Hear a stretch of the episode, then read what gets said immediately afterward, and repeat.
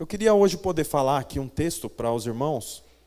Está aqui o novo tema: o sacrifício para ser sal. Nós fizemos um jogo aí de palavras, porque não há sacrifício para ser salvo, pelo menos não da nossa parte. Você não precisa mais sacrificar, porque Cristo foi o sacrifício, amém? Todos creem assim?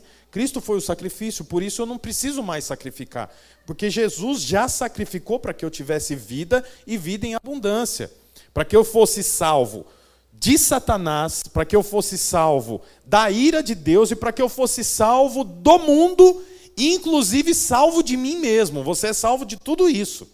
Você é salvo do inferno e do diabo, você é salvo do mundo, você é salvo da ira de Deus e você é salvo de você mesmo.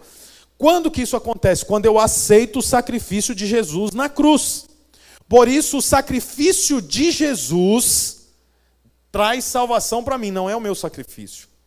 Mas existe um sacrifício que eu preciso fazer. Qual é esse sacrifício? O sacrifício para ser sal. E você sabe lá em Mateus, os capítulos 5, 6 e 7, eu gosto muito desse texto, já pregamos aqui, fala sobre o Sermão do Monte. O Sermão do Monte é a primeira pregação praticamente de Jesus, né? Primeira não, né? Porque a primeira foi em outra ocasião, mas foi o start do ministério de Jesus.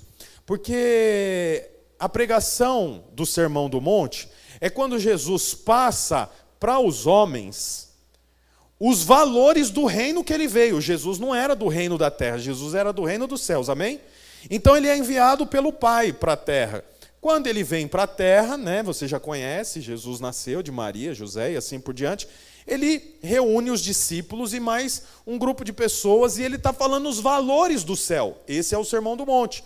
E isso é descrito na Bíblia por três capítulos, 5, 6 e 7 de Mateus, conhecido como Sermão do Monte ou Sermão das Bem-aventuranças.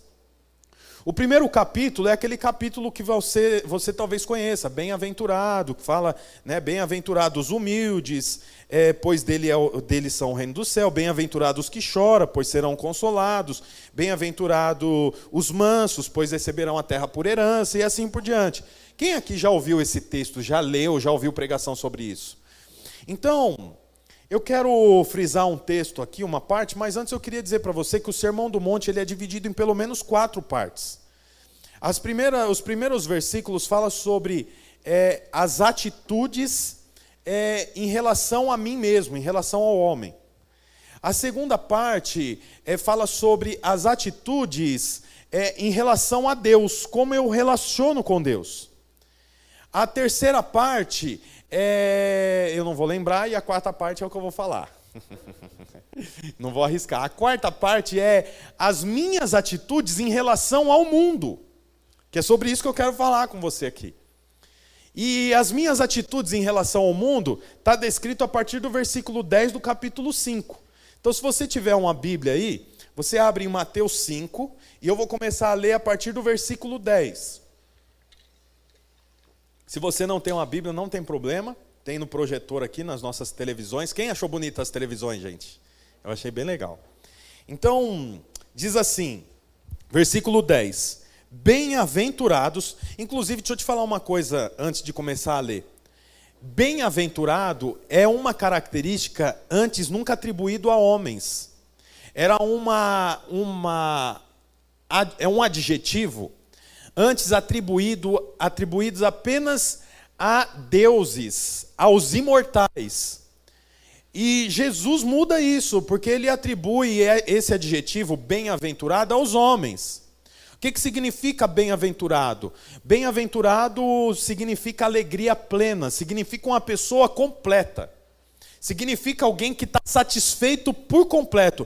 E como nós sabemos, não existe homem satisfeito por completo. Por isso não era um adjetivo atribuído aos homens. Mas Jesus, na sua pregação, muda isso. Ele diz que eu posso ser bem-aventurado quando eu for perseguido. Está é escrito no versículo 10.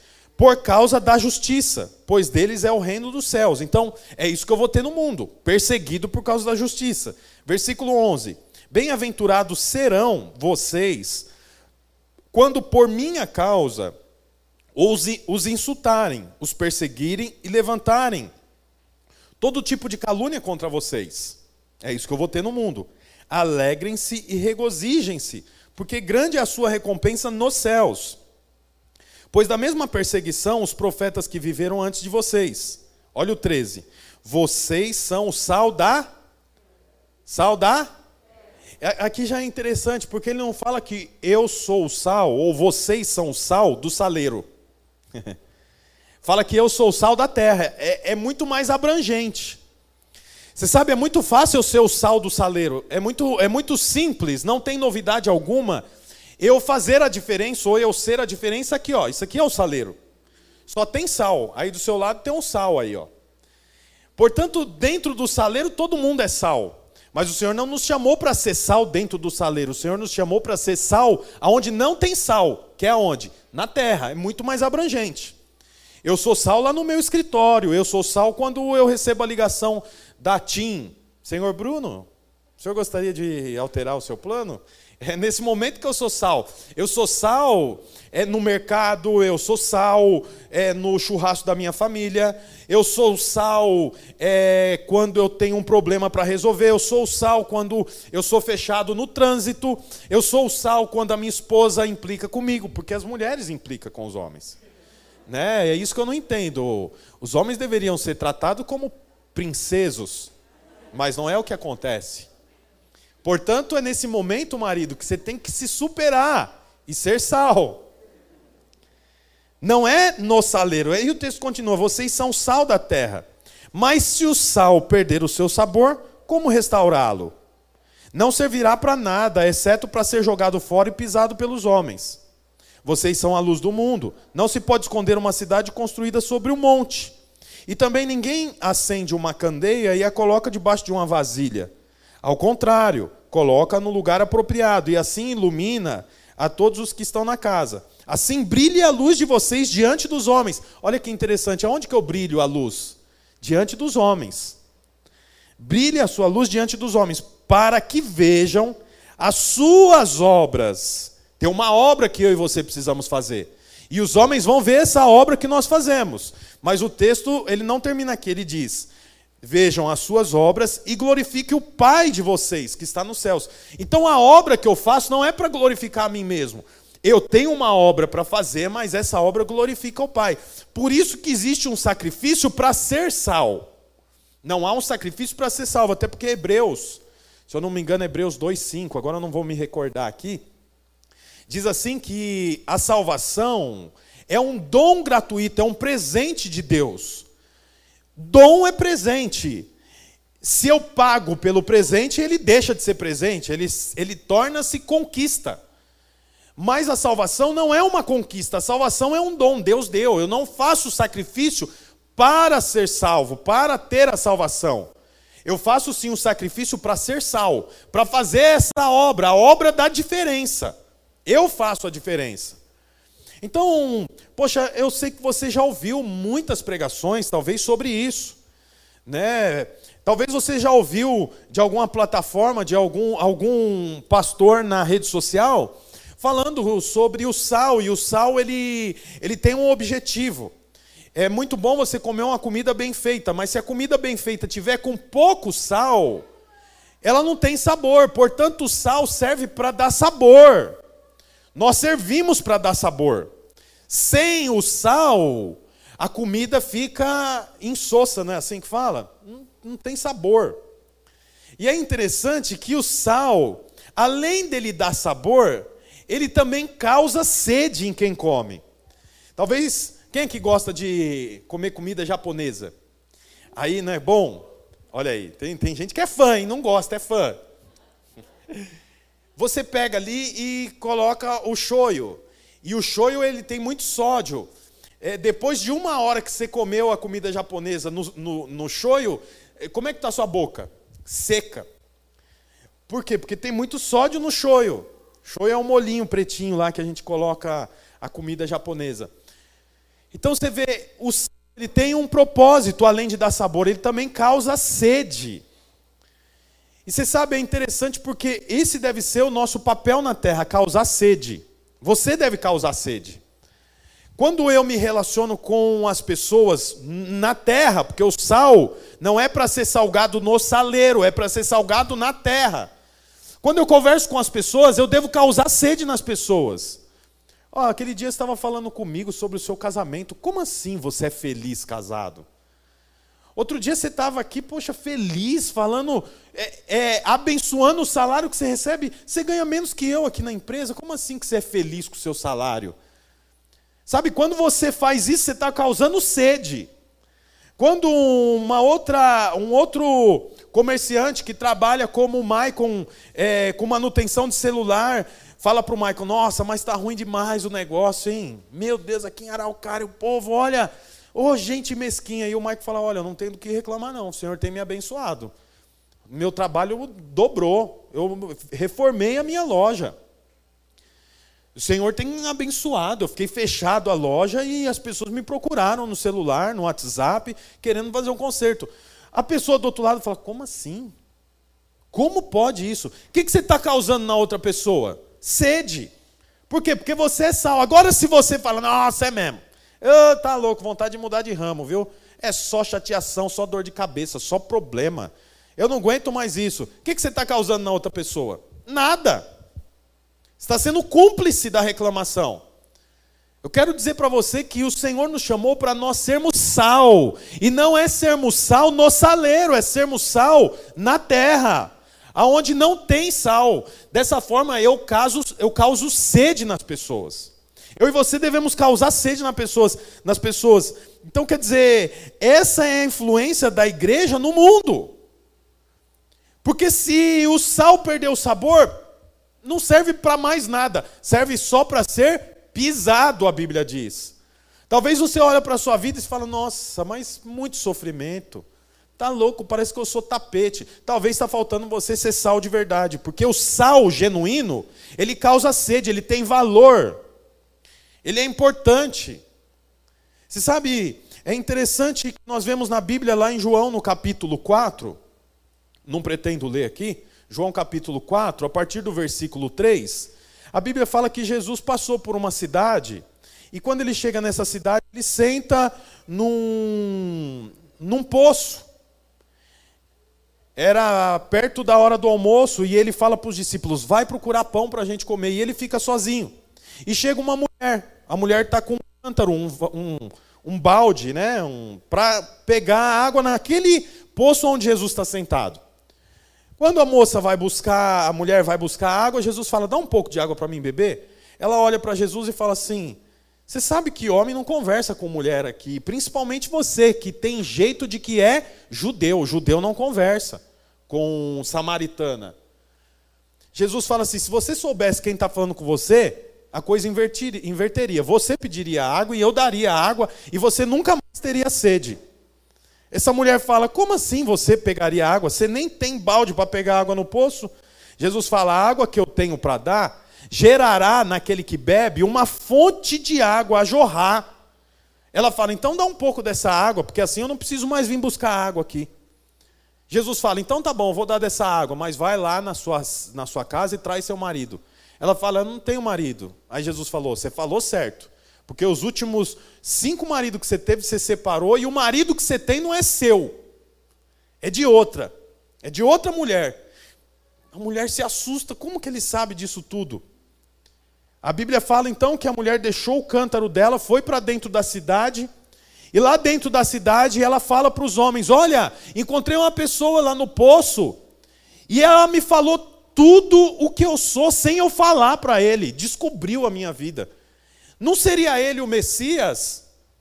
Os homens se reúnem, vão atrás de Jesus. A Bíblia diz que Jesus começa a pregar para esses homens. Os homens gostaram tanto de ouvir a mensagem que eles conseguem fazer com que Jesus, que estava de passagem ali, ficasse dois dias parado na cidade.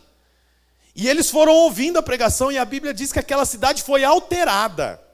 Inclusive, o nome da cidade, deixa eu ver se eu acho aqui, João capítulo 4. Olha o nome da cidade. O nome da cidade era Sicar. Sabe o que significa Sicar? Sicar significa lugar dos bêbados. Era esse o significado do nome da cidade. Os bêbados procuraram Jesus. Jesus ficou pregando dois dias. E aquela cidade foi mudou a história, mudou o nome, mudou tudo. Por quê? Porque Jesus foi sal. Ele provocou a sede naquela mulher. É tão interessante que aquela mulher estava com um balde para pegar água no poço. Naquela época não tinha torneira, água encanada. Ela no final não pega água, não leva água para casa, não dá água para Jesus, mas fica todo mundo satisfeito. Por quê? Porque Jesus causou uma sede nela que não era saciado por uma água natural, mas era saciado pelas próprias palavras de Jesus. É interessante que primeiro Jesus causa a sede, mas ele não só causa a sede, ele causa a sede e depois ele sacia a sede da mulher, e não só da mulher, mas de toda uma cidade. Eu quero dizer uma coisa para você: o sacrifício para ser sal está em você gerar sede nas pessoas que estão do seu lado. Quando alguém vier mostrar algo no WhatsApp, algo na internet para você que não combina com você que é sal, não olhe. Cause uma interrogação na cabeça daquela pessoa. Quando alguém vier falar mal de pastor, mal de igreja cristã, mal de contribuição à igreja, testifique. Fala, olha, minha vida tem sido abençoada, o Senhor tem guardado a minha vida, eu tenho sido, eu tenho me tornado próspero. Cause uma interrogação na cabeça daquela pessoa, porque assim é que nós somos sal. Mas não só cause uma interrogação, dê também a resposta, porque é isso que Jesus fez. Jesus causou uma interrogação na cabeça daquela mulher, mas depois ele disse: A água que eu tenho tornará dentro de você uma fonte a jorrar. Está lá no versículo 14, João 4,14. Olha só. Mas quem beber da água que eu lhe der, nunca mais terá sede. Ao contrário, a água que eu lhe der se tornará nele uma fonte de água. Eu acho interessante porque a conduta de Jesus é muito parecida com a dos pais. Hoje é dia dos pais, né? Eu quero esticar esse assunto. Você sabe, o meu filho, por exemplo, é, e a minha filha, as crianças em geral, não gostam de comer legume, não é? Então, como que a gente tem que fazer? Cortar bem pequenininho, picar, picar, colocar de um jeito ali que ele não veja. E se vê alguma coisa verde, você fala o quê? Não, isso aqui ó, é do Brasil. O Brasil foi campeão ontem. Abre a boca, ó o Brasil, ó o Brasil, e faz avião. E a mãe sai, vum, vum, vum. E a, hum, tá gostoso? Tá, não é assim? O nome disso é manipulação. Você percebe que a manipulação é, ela não é errada, ela não é mal o tempo todo. É o que Jesus fez.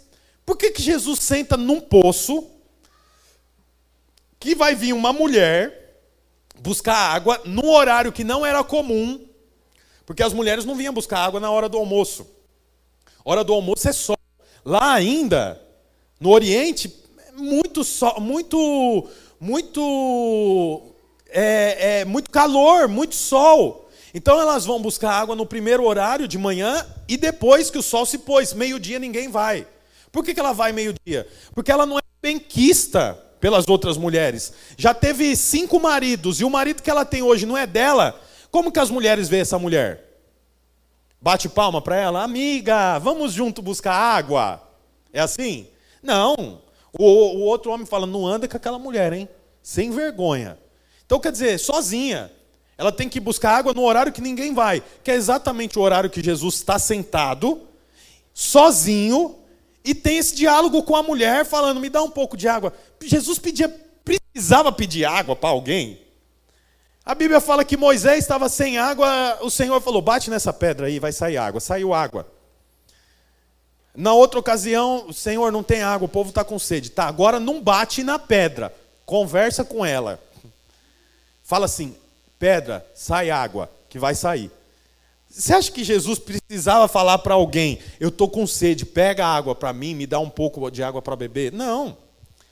Nós vemos que Jesus nem bebeu água e os discípulos que haviam ido buscar pão, porque Jesus falou que ele precisava comer, traz o pão, os discípulos, ó oh, Jesus, o pão. Ele falou: não, não, outra comida eu tenho para comer.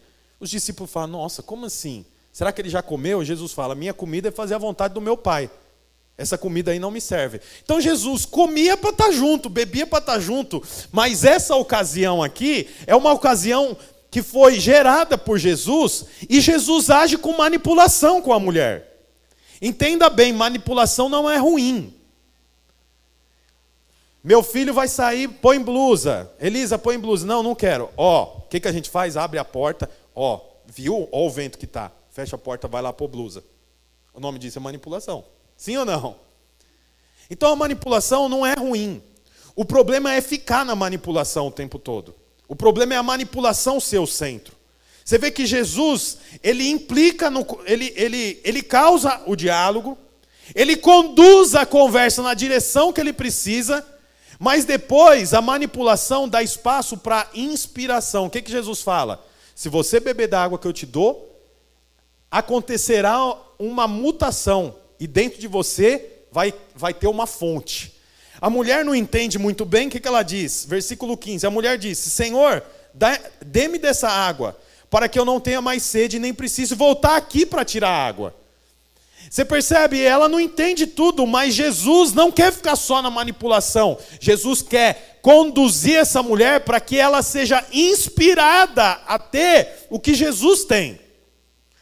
Você sabe, é, num primeiro momento você pode até ter vindo para a igreja, porque você, os solteiros, talvez viu uma moça bonita aqui, veio para a igreja por causa da moça. Talvez você veio para cá porque viu que o prédio é diferente das outras igrejas, ou gostou de uma música. Talvez você veio para cá porque alguém convidou e falou assim: Nossa, vamos lá, é muito legal. É, o pastor é engraçado. O pastor prega legal. E nossos músicos são tão jóia, tem ar condicionado. Vamos lá, porque as paredes são pretas. No começo, até serve a manipulação. Aí você vem, olha e fala: Nossa, que legal. A segunda vez, não, vamos lá, porque agora vai ser um culto. É, ixi, você tem que saber, eles fazem uma festa. Tem arraiá, teve o arraiá dos casais aí e tal, vamos lá, também serve. Mas chega uma hora que a manipulação tem que dar lugar para quê? Para inspiração. Eu não venho porque as paredes são pretas, eu não venho porque tem festa, eu não venho porque é agradável, eu não venho porque o pastor é engraçado, eu venho porque eu me sinto inspirado às palavras que eu ouço ali. Está entendendo? Então o que, que Jesus faz? Ele começa o assunto, manipula para aquele assunto, mas depois a manipulação dá espaço para a inspiração. Porque se você serve a Deus só por causa da manipulação, não é legal, é perto de casa. É, é, as cadeiras são confortáveis, tem o ar condicionado, tem estacionamento na porta as pessoas são agradáveis, o culto é rápido. Se você vem só por causa disso, nós temos um problema. Por quê? Porque o tempo todo nós vamos precisar ficar inventando coisas novas. É igual o exemplo da criança. Você corta bem pequenininho. Pegou ali e cortou a abobrinha bem pequenininho. O menino come uma vez, come duas, na terceira ele fala: "Não quero". Não, ó. Agora quer ver? Ó, o que a mamãe vai fazer, ó. É, Tá vendo aqui, ó? Essa, vamos contar a historinha. Essa aqui é a filha dessa aqui. E vai bolando um, um negócio gigantesco.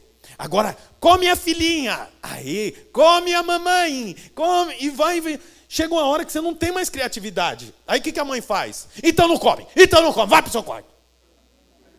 Só que não vem me pedir bolacha. Não é assim? Por quê? Porque chega uma hora que acaba a manipulação. Por isso que isso serve por um tempo. Depois criança precisa crescer e entender que abobrinha é bom. Então o meu filho fazia xixi na calça. O que, que a gente fez? Comprou um piniquinho do Homem-Aranha. Vamos fazer xixi no Homem-Aranha. Aí ele ia, chegou, ah, não quero mais. Aí comprou só o negócio que põe no vaso, sabe? Só o assento. De, de outro personagem. Oh, agora. Aí ele vai feliz. Chega uma hora que não quer mais.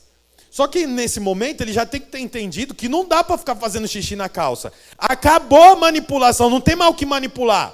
Ó, oh, te dou um pirulito, te dou um chocolate. Dou... Agora imagina, você adulto, E sua mãe falando, vai fazer xixi no vaso, depois a mamãe vai te dar um iPhone novo. Né? Cocô na calça de novo. Ah, já está com 26 anos, né? Ah, oh, mamãe, eu estava com preguiça. Não cabe. Por quê? Porque chega uma hora que tem que inspirar e não só ficar na manipulação. Por isso que você precisa entender que você é sal. E você não é sal porque eu estou dizendo que você é sal. Você é sal porque você é inspirado por Cristo. Você causa sede nas pessoas. Você é a diferença. Você vê interessante. O sal, hoje para nós tem uma função, mas na história antiga, o sal, ele servia como substituto da refrigeração. Hoje você compra a carne e você coloca no refrigerador, você congela e, e, assim por diante. Naquela época não tinha isso. Então, olha que interessante. A, o sal, naquela época, ele cobria a carne para que a carne, por exemplo, não apodrecesse, sim ou não? O sal mantinha a carne própria para ser consumida, sim ou não, gente? Já estudaram isso em história? A Bíblia diz que nós somos o sal. Qual que é a função da igreja? Olha aqui para mim. A função da igreja é impedir que o mundo, o mundo se autodestrua. Porque se eu não colocar o sal naquela carne, é, essa carne vai apodrecer e não dá para mim consumir. Então os homens subiam numa embarcação e eles tinham que cortar o mundo naquela embarcação, mas era uma embarcação simples, então não tinha como, não tinha geladeira, não tinha congelador, não tinha freezer. Como que eles faziam? Colocava o sal. O sal mantinha. E aquela carne ficava boa para ser consumida. É interessante, a Bíblia diz que nós somos o sal, nós somos a refrigeração desse mundo. Nós somos a refrigeração desse mundo. Se eu e você não formos sal, o mundo se autodestrói. Ele não presta para mais nada. Por isso que nós temos que plantar igrejas. Para que o mundo se mantenha, porque se eu e você não formos sal, se você não for sal lá na sua empresa, se você não for sal quando você for no Detran, se você não for sal diante de um problema que o seu carro é, é, apresentou, se você não for sal no dia mal, se você não for sal quando você olha a sua conta corrente e ela está com um sinalzinho de menos lá, o mundo se autodestrói. Eu e você somos a diferença desse mundo. É para isso que o sal serve. Se eu e você não fizermos o papel de sal, o mundo vai apodrecer. Essa que é a verdade. Porque nós não somos o sal do saleiro, nós somos o sal da terra. A sua oração tem poder para alcançar coisas que os seus pés não alcançará. A sua mão não vai tocar coisas que a sua oração vai tocar. Por isso que eu sou sal. Eu sou sal muitas vezes quando eu estou ajoelhado lá no meu quarto, orando por algo que as minhas mãos não podem tocar, os meus pés não podem me conduzir, mas a minha oração pode alcançar. Por isso eu sou sal. Se você e eu não fizermos o papel que o Senhor diz que nós devemos fazer, o mundo se autodestrói. O mundo acaba, o mundo apodrece. Você sabe, hoje é o dia que nós lembramos do sacrifício da cruz de Cristo. É o dia que Jesus morreu na cruz. Ele morreu na cruz para que eu e você pudéssemos viver. Agora eu e você precisamos também sacrificar para ser sal, morrer um pouco a cada dia, para trazer vida para a araucária, para trazer vida para a sua família. Agora, se o sal é insípido, não tem gosto. Se nós não fazemos a diferença, para que, que o sal serve? Para ser pisado. Eu quero falar em nome de Jesus que aqui nós somos uma igreja de sal que funciona, de sal que causa sede, de sal que não permite que o mundo apodreça, que o mundo se autodestrua. Eu e você somos a refrigeração desse mundo. Você crê nisso? Queria que você ficasse de pé.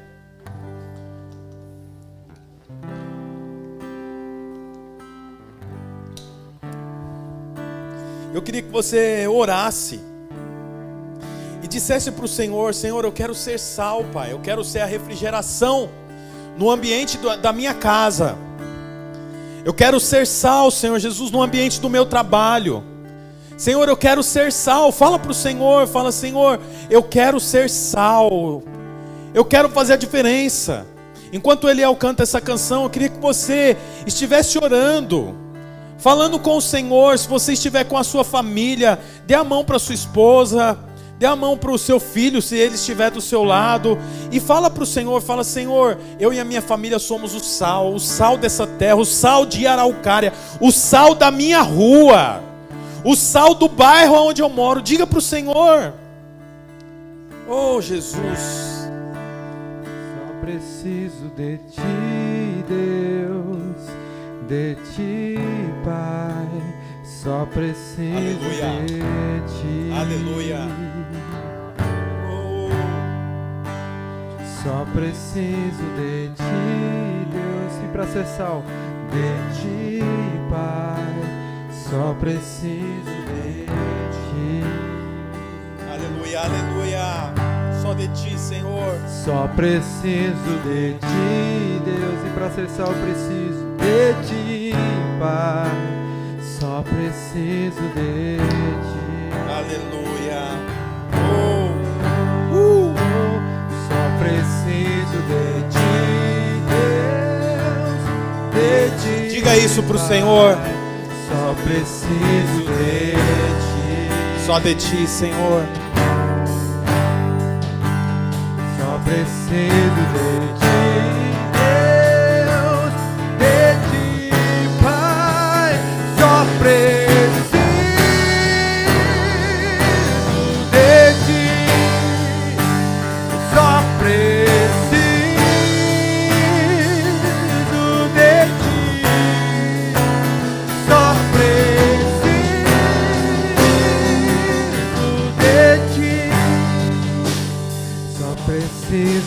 Aleluia. Aleluia. Aleluia. Nós declaramos, Pai, que o Senhor é a nossa necessidade, Pai. Nós podemos perder todas as coisas, Senhor Jesus. Perdemos, podemos inclusive perder todas as pessoas, mas Senhor Jesus, nós não podemos perder o Senhor, Pai. O Senhor é a fonte de todas as coisas. Nós declaramos isso para o céu, o inferno e a terra ouvir. Nós precisamos do Senhor. Você pode dizer isso? Diga: Eu preciso de Ti, Senhor. Eu preciso de Ti, Senhor, para as minhas finanças, para a minha saúde, para a minha alegria, para a minha paz. Para mim dormir a noite toda, eu preciso de Ti, Senhor. Oh Deus, aleluia, aleluia, aleluia. Glória a Deus.